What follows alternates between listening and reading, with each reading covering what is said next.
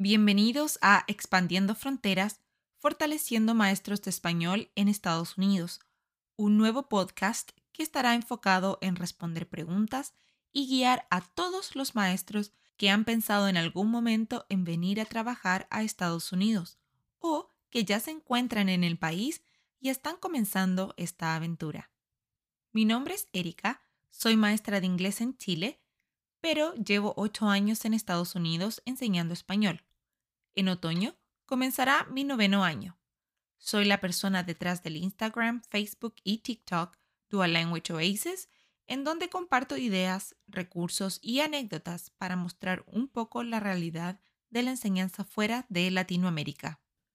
En el episodio de hoy tenemos las dos primeras invitadas al podcast, las maestras chilenas Liv Solís y María Paz Jurisic, las cuales nos contarán sobre algunos tips de organización para maestros que son nuevos en el sistema educativo en Estados Unidos.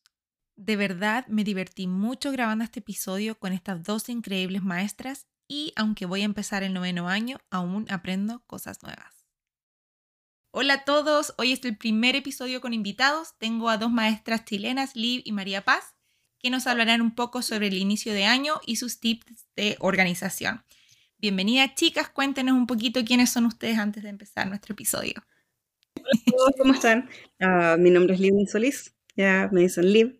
Soy profesora hace ya 17 años, 17 años, sí.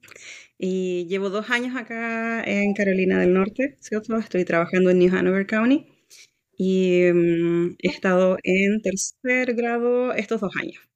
Bueno, hola, yo soy María Paz Jurisic, llevo también dos años acá, igual que Liv. Yo estoy viviendo en Monroe, en, Union County, North Carolina, trabajando en, primer grado. La verdad es que mi experiencia hasta venir hasta acá eh, había sido pre-kinder y kinder, yo soy educadora de párvulos, y nada, así que ha sido como un, desafío esto de primero, primero básico, pero eh, ha sido un lindo desafío.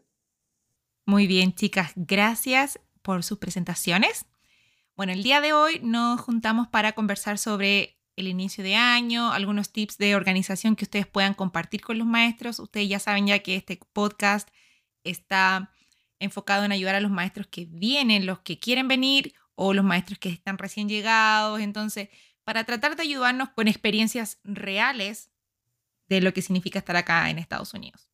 Les voy a hacer algunas preguntas y ustedes van a compartir algunas ideas. ¿Les parece? Súper. Súper. Perfecto. Bueno, la primera pregunta de hoy, no, no te preocupes. La primera pregunta de hoy es, ¿cuáles son los pasos esenciales que los maestros deben tomar para prepararse para el próximo año escolar? ¿Qué les aconsejarían ustedes a los maestros para prepararse para el inicio de año? yo súper, eh, Matea, tengo mis apuntes aquí, sin, sin organización yo encuentro que la cosa no funciona, especialmente acá, que es súper vertiginoso el ritmo. No sé si, si ustedes tienen la misma sensación, pero para mí es, ese fue como el, el, el, primer eh, impacto de lo rápido que es todo, lo rápido que se mueve todo.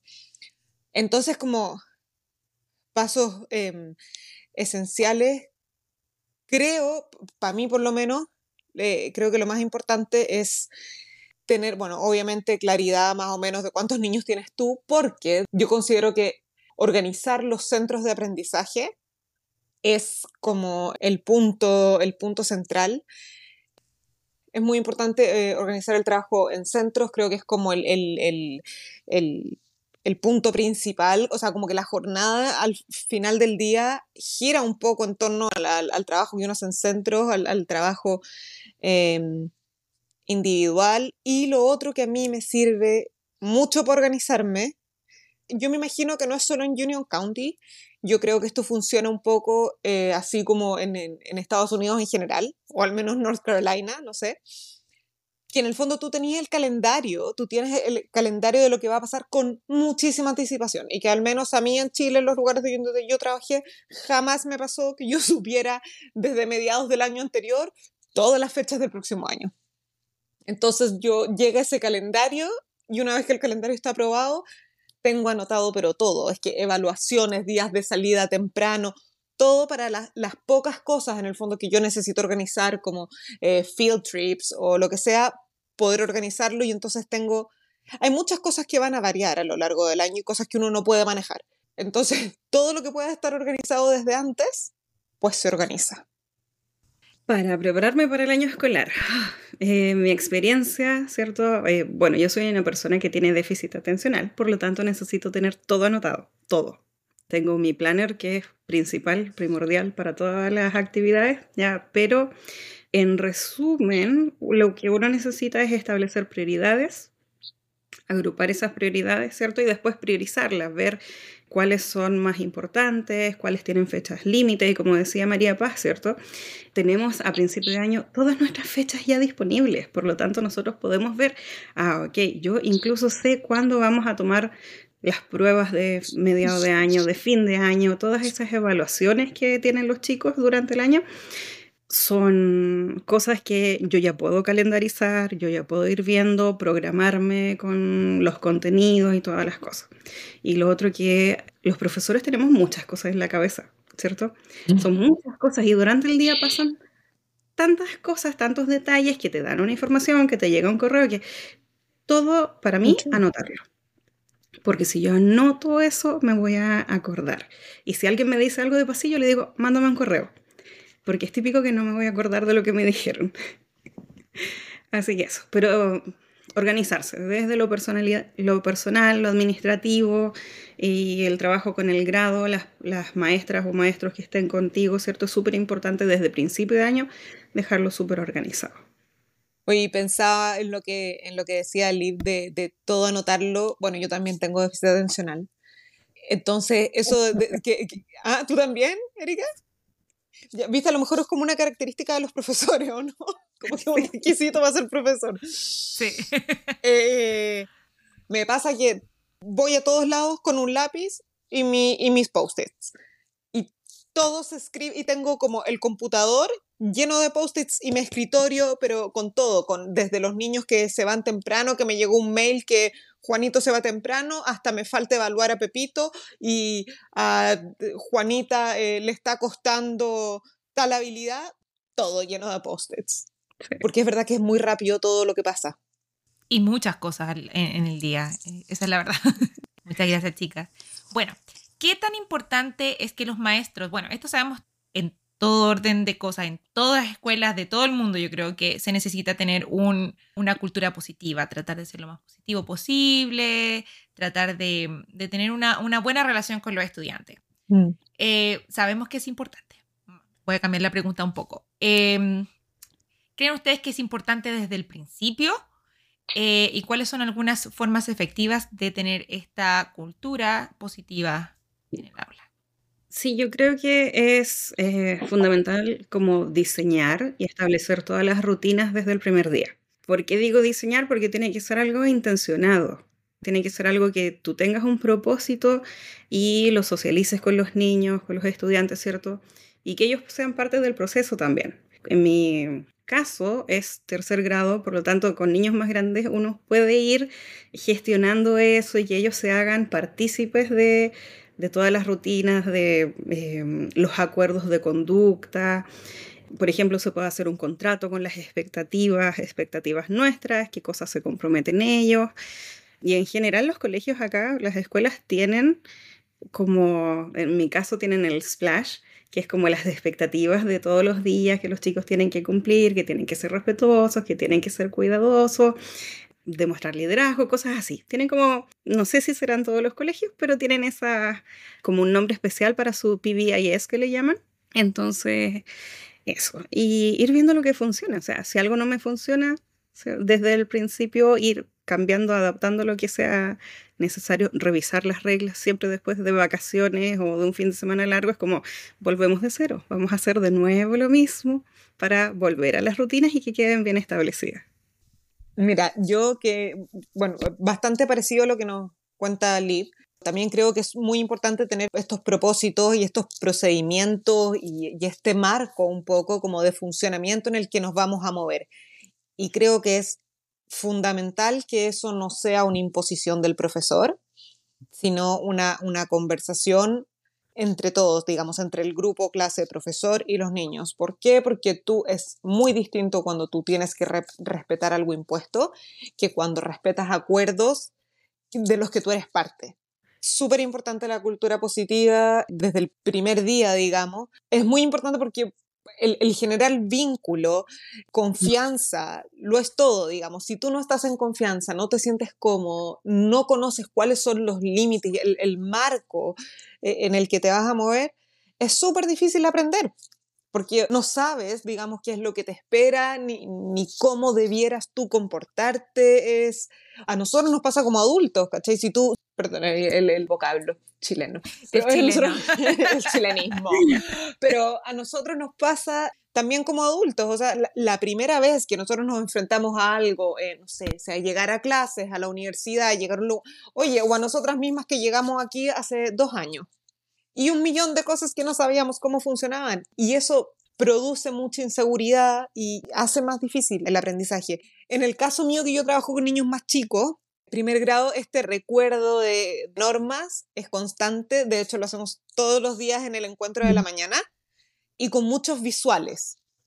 Entonces establecemos como metas de la clase, digamos, que nacen desde ellos mismos, obviamente el profesor va guiando, pero claro, hacemos este recuerdo constante muchas veces, varias veces al día, pero es súper importante, igual que LIB trabaja con niños más grandes, pero eso, la constancia en recordar, digamos, cómo y para qué estamos trabajando. Muy bien, muy importante eso. Yo que ahora que voy a trabajar con quinto no sé cómo va a funcionar eso. ¿cómo sale? Es una edad entretenida. Es una idea interesante. Me, me dicen que, lo, que, que, me va a gustar. Bueno, igual tengo una conexión con esa clase que viene este año. Ah, como ya lo estuve en tercero, el año pasado los veía todos los días porque yo iba a ayudar a la maestra. Entonces, al final es como estuve involucrada mm. con ellos todo el año. ah, qué bueno. Ya, chicas, ¿Qué estrategias usan ustedes para familiarizarse con las necesidades, intereses y estilos de aprendizaje de sus estudiantes antes de que comience el año escolar? En nuestro caso como Dual Language, nosotros en cierta forma conocemos a los estudiantes que vienen subiendo. En el caso tuyo, eh, María Paz ya conoce a los que vienen de kinder. Sí. El Liv, tú ya conoces a los que vienen de segundo. Pero igual uno tiene que en cierta forma, porque no les ha enseñado a esos niños. Entonces, ¿cómo se preparan ustedes para ayudarlos a a todos, cuando ustedes saben que igual todos los niños no son iguales. Entonces... A ver, una de las, de las cosas que yo hago es hablar con el profesor del año anterior, pero tengo algunos reparos con eso, porque no me gusta etiquetar a los niños o encasillarlos de ninguna forma. O sea, me gusta tener la oportunidad de conocerlos y como partir con una relación de cero. Sin embargo, creo que igual hay cosas que son importantes de rescatar porque los profesores anteriores han trabajado al menos todo un año con esos niños y saben qué cosas, qué estilos pueden servir más para cada niño. Nosotros como Dual Language, y bueno, en realidad, en, realidad creo que va más allá del Dual Language, yo te diría que es un poco cosa como el currículum de acá, que uno planifica pensando en distintos niveles de aprendizaje, que es una cosa que a mí en Chile al menos no me tocó, en algún minuto se trató de implementar en algunos de los lugares en los que estuve, pero nunca se llevó a cabo, y que es el diseño universal de aprendizaje, y en el que tú efectivamente planificas cada actividad pensando en que existan distintos niveles de dificultad, digamos, de, de desarrollo para desarrollar las habilidades, y también abordarlo desde los distintos tipos de aprendizaje, es decir, desde la parte motora, desde la parte auditiva, desde la parte visual. Cada niño tiene formas distintas de aprender. Entonces, si bien es algo que nosotros hacemos bastante en, acá por el currículum que tenemos, creo que a principio de año poner mucha atención en esto porque es ahí cuando tú vas descubriendo intereses, necesidades, estilos y así tú puedes armar después tus grupos de, eh, de centros que nada, es lo que te va a ayudar finalmente, ayudarlos a generar herramientas, digamos, que los ayuden a aprender de acuerdo al estilo de cada uno. Bueno, yo siento que en este sentido, al inicio del año, es súper bueno conocer a tus estudiantes. Si bien es cierto, vemos todo lo que es la parte educacional, de sus capacidades, de sus estilos, ¿cierto? También es bueno conocerlos como su personalidad, sus gustos. Y en ese sentido hay algo que me gusta mucho de, esta, de la escuela en la que estoy, es que ellos sugieren comenzar la primera semana como completa con actividades lúdicas. Nos dicen contenido, no, la primera semana no tienes contenido. La primera semana tú lo que haces es fortalecer, comenzar, ¿cierto? Establecer una relación con tu curso y para eso ¿qué hacemos? Actividades lúdicas que te permiten identificar fortalezas, ves qué niños son líderes, qué niños requieren cierto apoyo para socializar, ¿cierto? Mm. También les hago, me gusta con los niños que son un poquito más grandes, ¿cierto? Hacerles una encuesta de- para conocerlos mejor. Una Mm. encuesta de qué les gusta, qué tipo de juegos eh, juegan en la casa, con quiénes pasan su tiempo libre, qué tipo de, de televisión están viendo, porque de esa manera también uno puede mirar un poquito lo que ellos están viendo, a lo mejor las músicas que les gustan, qué sé yo, y con eso también enganchar un poquito con ellos. Enganchar, eh. Sí. La, la expresión. Relacionarse. Enganchar, relacionar. Pero yo creo que enganchar igual es como Eh, es como fácil de entender. Es muy gráfico, exacto. Así que eso. Y lo otro, tratar de ver cuál es la expectativa que tienen ellos de ti. Porque eso te Mm. va a decir más o menos qué experiencia han tenido ellos previamente y qué esperan ellos de un profe. Entonces, también ver en qué podemos mejorar a lo mejor desde el principio, que a lo mejor no teníamos considerado. Ay, qué buena idea eso. eh, me gustó mucho eso, como, o sea, qué rico que tu escuela tenga esa, esa flexibilidad, digamos, de partir una primera semana, porque en realidad es súper importante y es un poco también en relación como lo- a lo que a lo que estábamos hablando antes, digamos, a, a la importancia de tener un buen clima en la clase. Entonces, qué rico, qué rico que existe ese espacio. Sí, porque después de eso, segunda semana ya comienzan con pruebas eh, Sí, estatales o no sé, entonces el único momento que tienes para que te conozcan bien. Me gusta mucho también lo que dijiste, Liv, sobre preguntarles o, o averiguar qué expectativas tienen ellos de ti como maestra. Porque en Mm. cierta forma ellos cuando están en el programa, ellos suben y saben a la maestra que les va a tocar. A mí siempre me pasa, llevo generaciones ya han pasado por mis manos ya. uh. Entonces, los que tienen hermanos, ellos esperan que yo sea de una forma porque así lo fui con los hermanos. Entonces es como, Claro. ¿qué esperan ellos de mí? ¿Qué saben ellos de mí? Y tratar de más o menos cumplir esa expectativa. A veces no la cumplo, pero es lo que.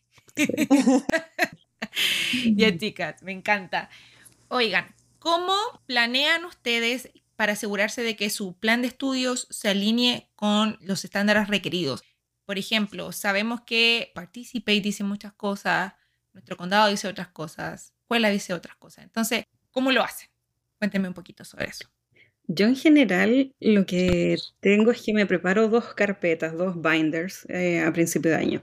Un binder es de data, ¿cierto? Todo lo que es información, resultados de los chicos en las evaluaciones que les hagan, ya sea diagnóstica, ya sea eh, durante las semanas, porque tienen evaluaciones en tercero, ya comienzan con una etapa en que les hacen pruebas de todo en todo momento, ¿cierto? Todos los Sí. meses tienen algo. Entonces, que es como el CIMSE que teníamos en Chile. Mm.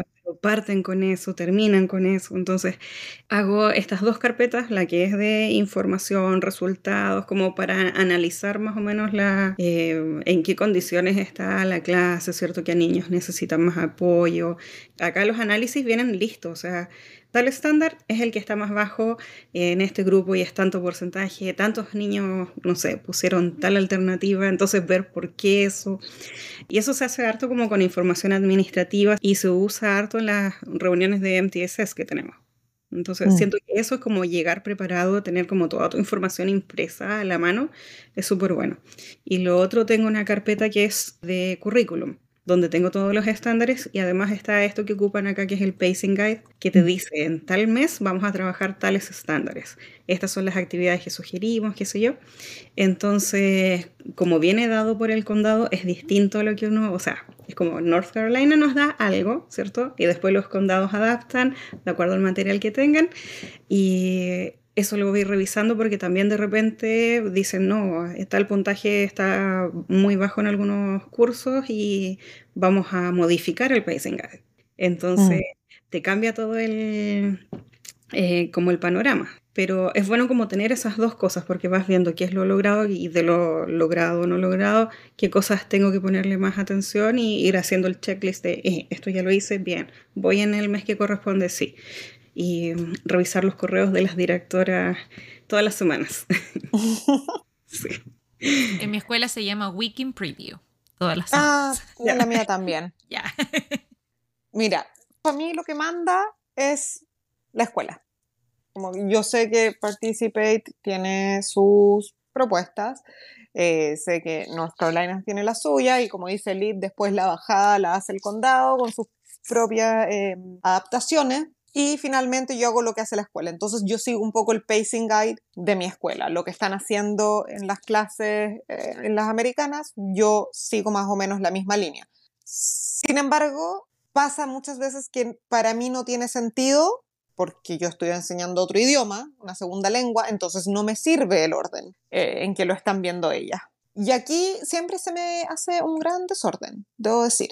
Y me ha pasado muchas veces darme cuenta, eh, no sé, que se está acabando un periodo determinado y yo ¡Ah! no vi tal cosa y tengo que eh, retomar. Entonces me parece muy sabio lo que hace Liv, que tiene su binder con, con efectivamente con el pacing y con los skills y asegurarse que uno está viendo todo lo que tiene que ver. Y sí me gusta mucho que, que, que está este espacio también para flexibilizar. O sea, si te das cuenta, en el fondo estamos hablando cómo lo hace cada una. El currículum no es para nada rígido. Si bien tiene sugerencias de actividad y obviamente eh, contenidos y habilidades que, que uno tiene que trabajar, puedes adaptarlo, tienes mucha libertad. O sea, como que puedes hacerlo de, de las dos formas. Puedes como descansar, relajarte y hacer y seguir tal cual como está, pero tienes la libertad también de trabajarlo y adaptarlo a tu clase, a tus estudiantes, a sus dificultades. Solo que uno debiera ser como Liv, no como yo, y, tener, y tener claro, digamos, que uno está viendo cuando uno va a hacer uno de estos cambios para recordar después de revisar todos los contenidos, todas las habilidades que uno debiera revisar en el año. Bueno, pero en todo caso, Liv es una mujer muy, muy organizada con sus planners, es fanática de los planners, ahí estuve mirando el Instagram. sí, me encanta. En todo caso, con lo que dijiste, cada uno igual se va moviendo, depende de lo que necesitan sus niños. A mí Mm. siempre, siempre me veo atrasada en matemática. Niños, de, de dos semanas atrasada, estoy tres semanas. Y pasa Nosotros- también que acá cambian mucho los programas. Nos pasó con Hegarty, ahora con eh, Caminos, que son como nuevas adaptaciones todo el tiempo y cuesta como subirse al, al carro y empezar con el ritmo de esto nuevo que, que se va a implementar. Y son cosas que duran un año y medio, dos años eh, y vuelve a cambiar. Entonces, no es fácil. Ojalá que no cambie pronto, por favor. Ojalá. Bien, chicas, miren. Sabemos que durante el año siempre hay desafíos y obstáculos. No importa cuál sea el motivo, siempre va a haber algo que pasa. ¿Cómo se preparan ustedes y cómo les recomendarían a los maestros que se preparen para estos obstáculos? Cualquier cosa que yo puedo planear desde antes de empezar el año, desde un principio de año. ¿Cómo nos podemos hacer la Mm. vida más fácil? creo que es súper importante lo que hablábamos al principio, que todo lo organizable esté organizado, porque después las cosas van a pasar, quieras o no, y tienes que estar resolviendo cosas sobre la marcha todo el tiempo. Entonces no, no pierdes tiempo, digamos, optimizas el tiempo si es que todo lo que era pos- factible de ser organizado antes de que empiece el año ya está organizado. Y otra cosa que es súper importante, súper, súper, súper importante, es tener una comunicación fluida con otros profesores, con, con los profesores de nivel, con los profesores de, eh, de especiales, de asignatura, con eh, los demás profesores DLI, con tus jefaturas directas, con los apoderados, con todo el mundo. Comunicación constante. Sí, yo creo que cuando uno trabaja en educación tiene que asumir que estamos en un territorio muy dinámico. Entonces siempre van a estar cambiando las cosas.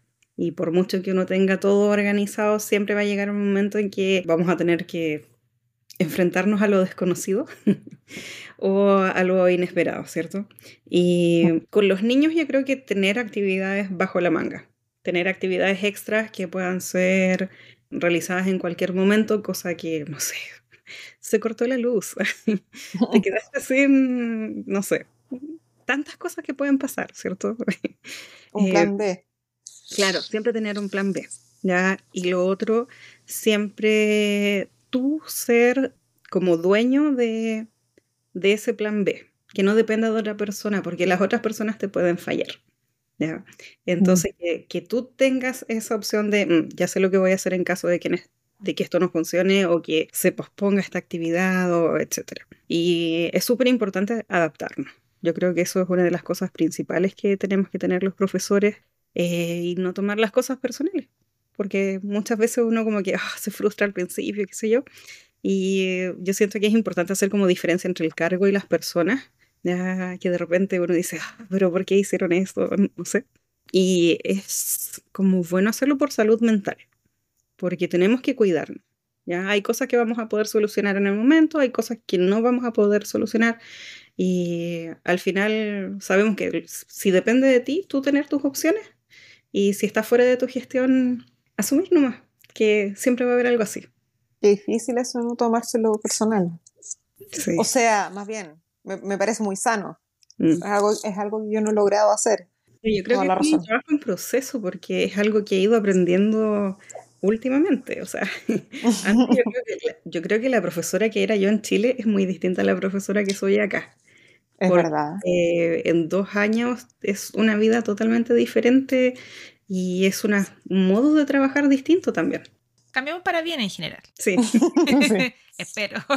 Es crecimiento, de todas maneras. Bueno, chicas, ¿cómo mantienen ustedes una comunicación sólida con los padres y los cuidadores desde el principio?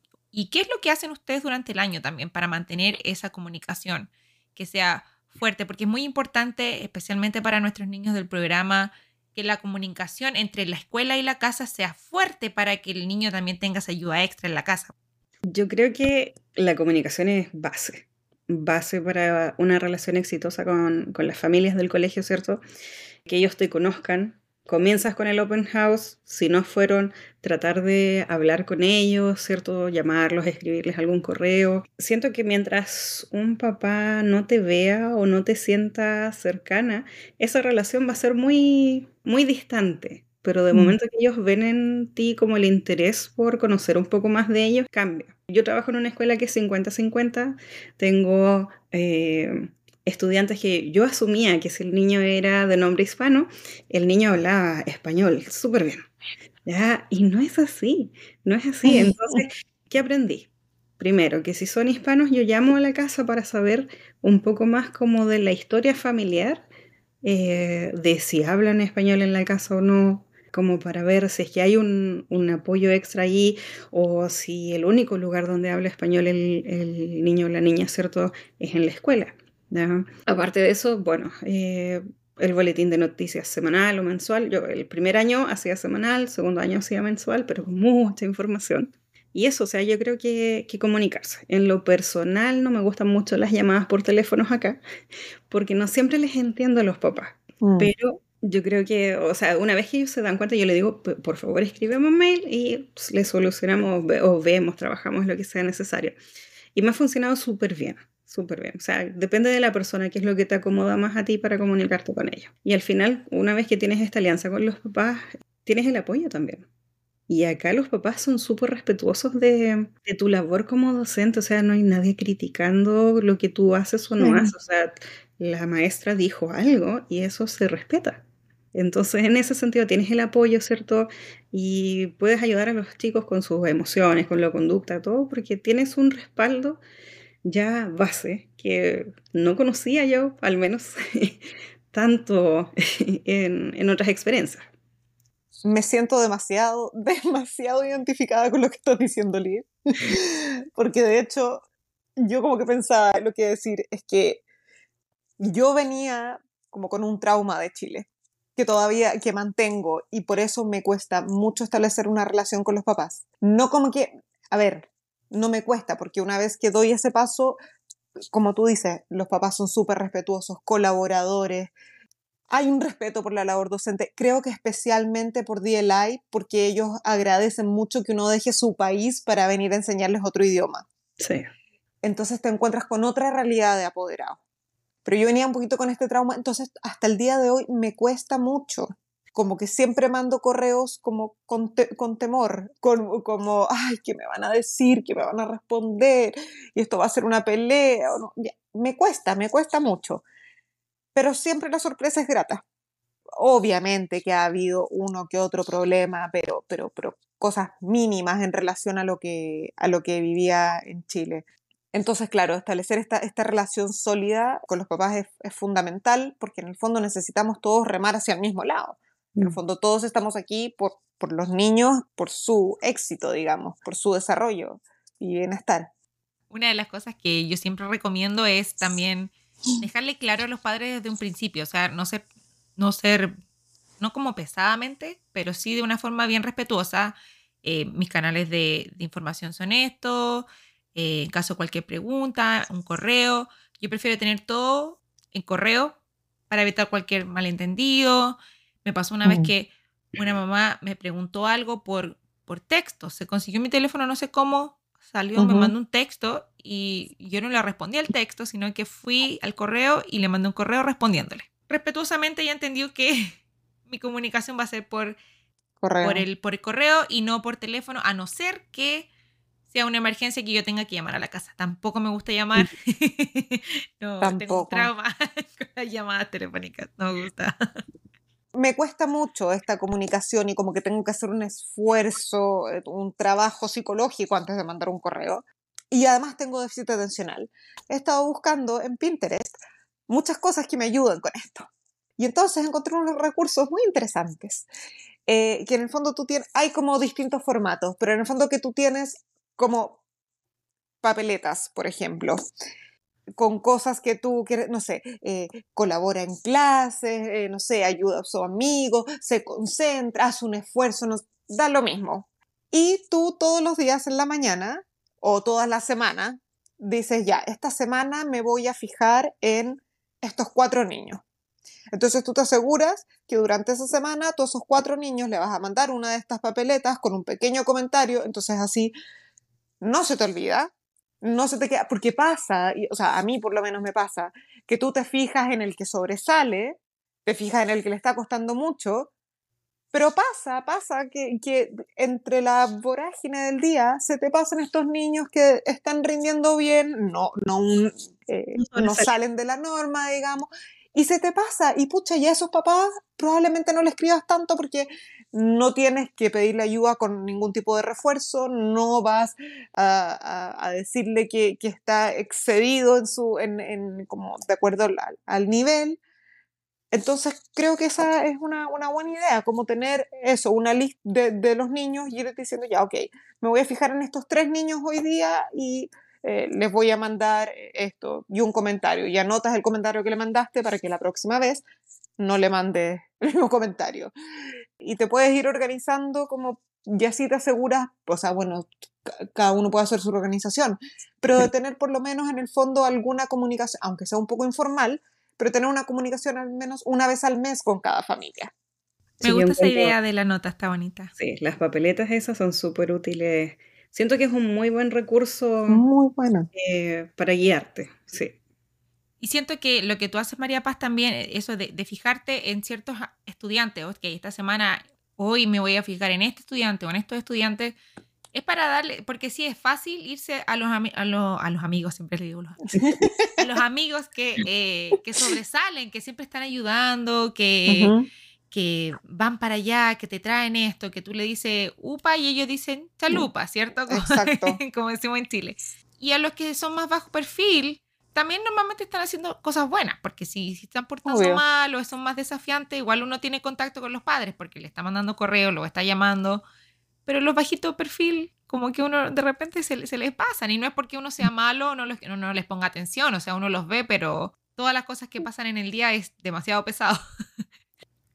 bueno, a principio de año, antes de empezar el año escolar, tenemos oportunidades de desarrollo profesional, conocidos también como PDs, y yo sé que a principio de año son como bastantes. Bueno, y durante el año también hay, hay varios, pero ¿qué le dirían ustedes a los maestros que vienen o que están acá recién llegados sobre los PD? ¿Por qué son importantes? ¿Por qué ustedes les recomendarían sí? Vea este, este PD o no, no, porque te, van a pagar flojo. porque, te van a pagar 35 dólares. Yo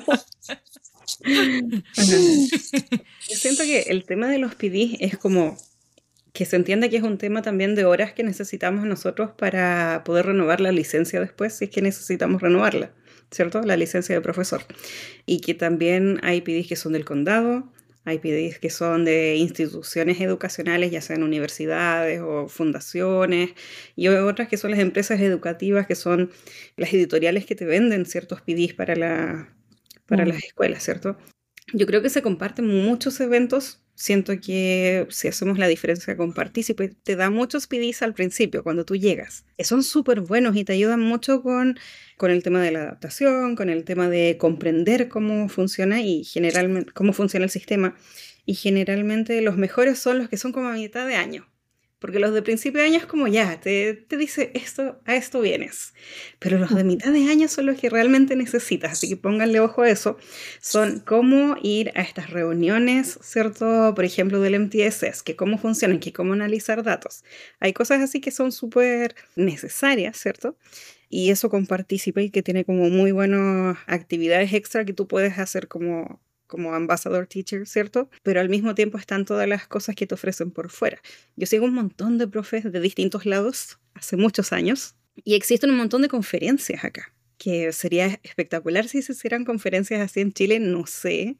Creo que el sistema público en Chile tiene cierta cantidad de conferencias que son como, como esto del English Open Doors y que eso yo, que como que tienen eh, algunas oportunidades así, pero eh, para el sistema privado no, existe mucho. Y acá, por ejemplo, hay, eh, está el Get Your Teach On, que es una conferencia así a todo dar con, eh, no sé si lo han visto. Mm, e, es un evento, al final es un evento. Tú vas, te juntas con profes, te ponen con profesores de, del nivel, son como los breakout rooms, profesores de nivel, es con bailes, con fiestas, es en un hotel, eh, son varios días, es con swag, que le llaman, ¿cierto? Que son puros regalos, materiales, libros, cosas para los profes. Ese es como, como el evento top, así, topísimo. ¿Cómo se llama? Get Your Teach, Get Your Teach On. Sí, yo, lo yo, lo sigo en Instagram hace muchos años y era como, wow, sería maravilloso ir a uno de esos eventos. Pero también es tu oportunidad.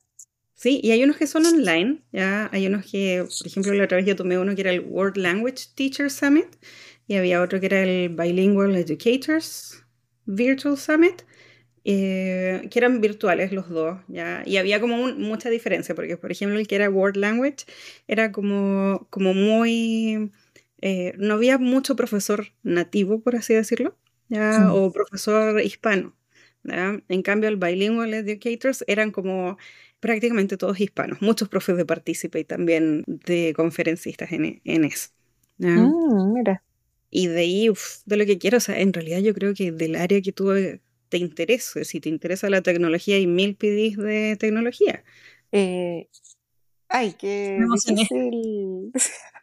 Me encanta. Es difícil de, de, decir algo, porque yo no, no soy fan de los PD, no, me pasa mucho que eh, yo estoy acá con, mis hijas, chicas, y me pasa con muchos PD que son presenciales mm. y en los lugares donde es el PD no se pueden llevar niños y yo no tengo cómo desdoblarme y traer a mi hija a la casa y ir al PD. ¿ya? Entonces, eso para mí es, es un tema y es difícil y a esos PD simplemente no voy. Cuando es virtual, siempre voy porque mi hija puede estar al lado y a nadie le importa. Sí, valoro mucho, a pesar de que es muy eh, difícil que cuando tú tienes un optional teacher workday, tú dices, sí, no voy a trabajar. Te dicen, tienes un PD. Ya.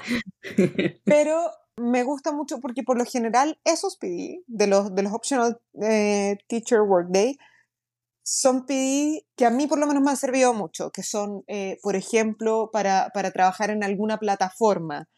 Nosotros trabajamos con un millón de plataformas, con Amplify, bueno, y hay muchos, y con, con Level Learning, y, y hay muchas cosas dentro de, esto, de, de estas plataformas que usamos a las que uno nunca accede. Como que siempre, o que te mueves muy en lo mismo, o dices como, ay, ¿dónde puedo conseguir información? No sé, la información de la planilla del curso completo qué sé yo. Y esa es como la oportunidad que tú tienes para preguntarle a gente experta en, en esa plataforma y que aprendes como a sacarle el máximo provecho a estas herramientas. Yo, por ejemplo, eh, El año pasado tuve un curso muy diverso en términos de, de aprendizaje, en términos de comportamiento. Fue súper desafiante. Y yo en uno de estos PD de, de Amplify aprendí cómo descargar material para los pullouts, para cuando sacamos a los niños para trabajar individualmente, cómo sacar material específico para ese niño en la habilidad que ese niño tiene que mejorar. Entonces, en el fondo hay material personalizado para cada niño de acuerdo a cómo va avanzando. Y eso es algo que yo no sabía y que lo aprendí en ese, en ese y fue tremendamente valioso. Entonces, eh, claro, a pesar de que uno dice, ¡ay, qué rico! Tengo un día opcional para trabajar y me voy a quedar descansando, y te dicen, no vas a descansar, vas a venir a trabajar, es mm. súper, súper valioso. A mí me pasa que tengo una relación de amor y odio con los PDs a veces. Obviamente.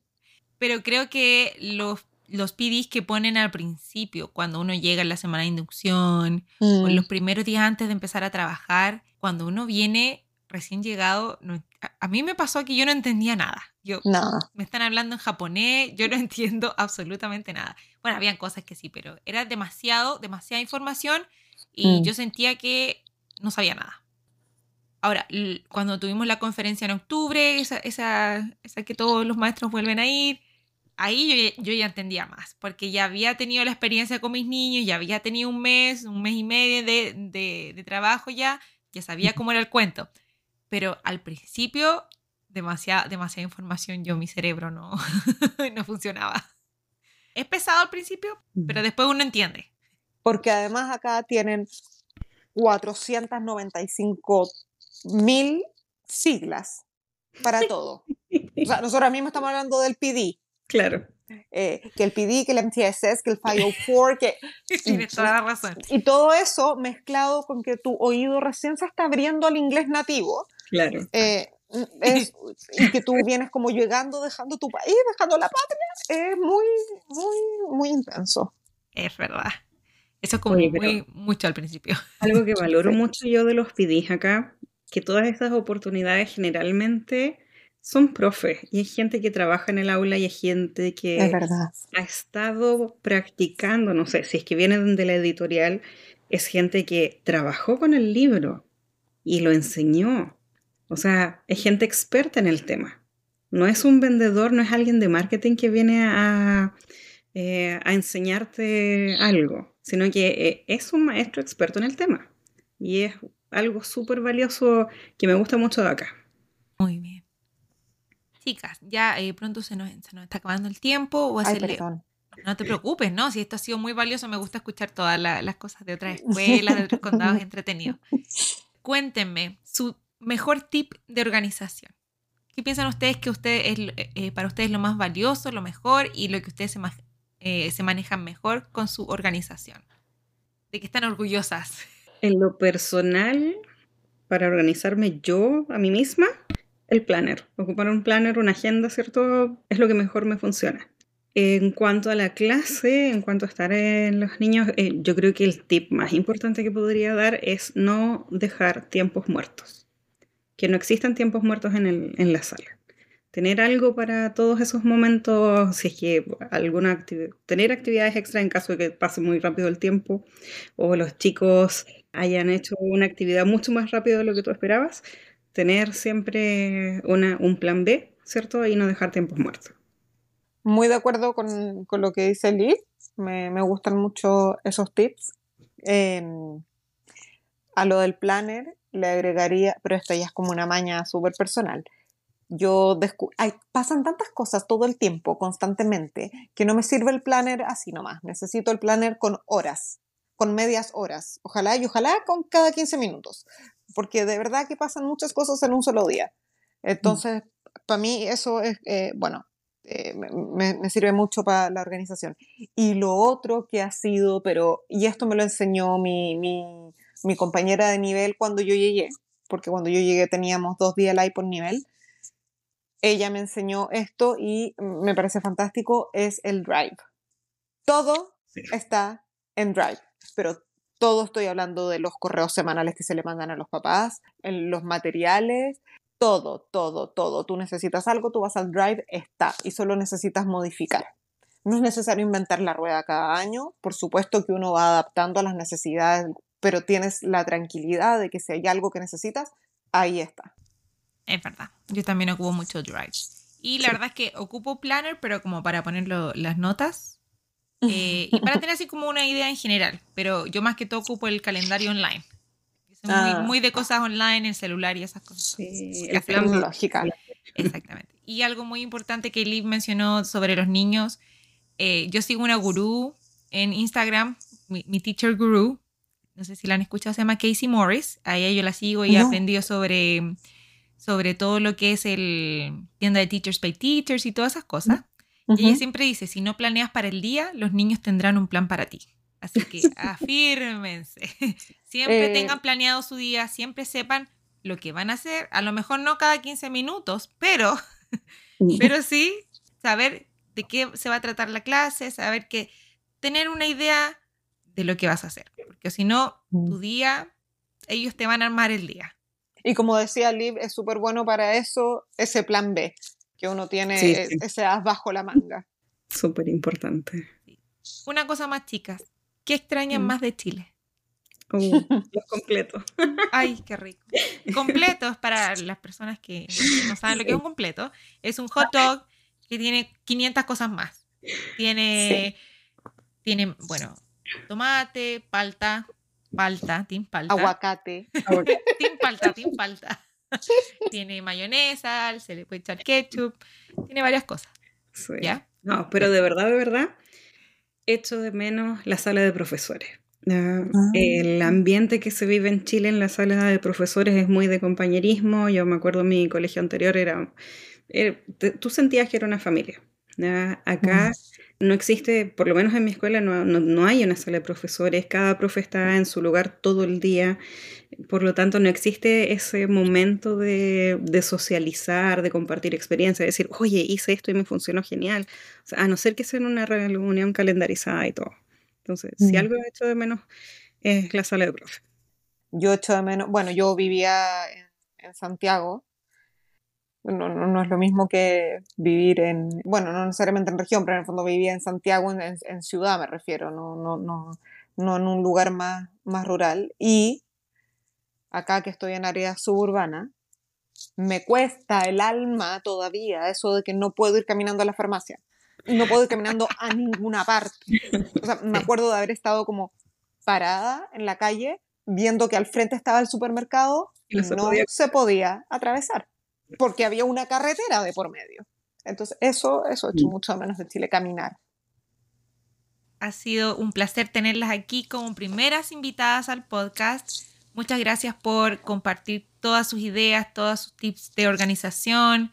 Y nada, quiero como nuevamente agradecerles y bueno, desearles que tengan un muy buen año escolar y que sigan poniendo a prueba todos esos tips. Muchas gracias eh, por la invitación. Ay, muchas gracias por tenernos, sí, como primeras invitadas. Qué, qué placer, o sea, qué, qué orgullo. Que... sí. Te invito a seguir en Instagram a estas dos maestras. Los links estarán en la descripción del episodio. Esto ha sido todo por hoy. Espero haberlos ayudado con alguna duda. Recuerda seguirnos en redes sociales. Nos encontrarás como Dual Language Oasis y también te invito a suscribirte a este podcast para que semana por medio puedas escuchar nuevas experiencias y puedas encontrar las respuestas que necesitas. Gracias por acompañarnos, que tengan un lindo día.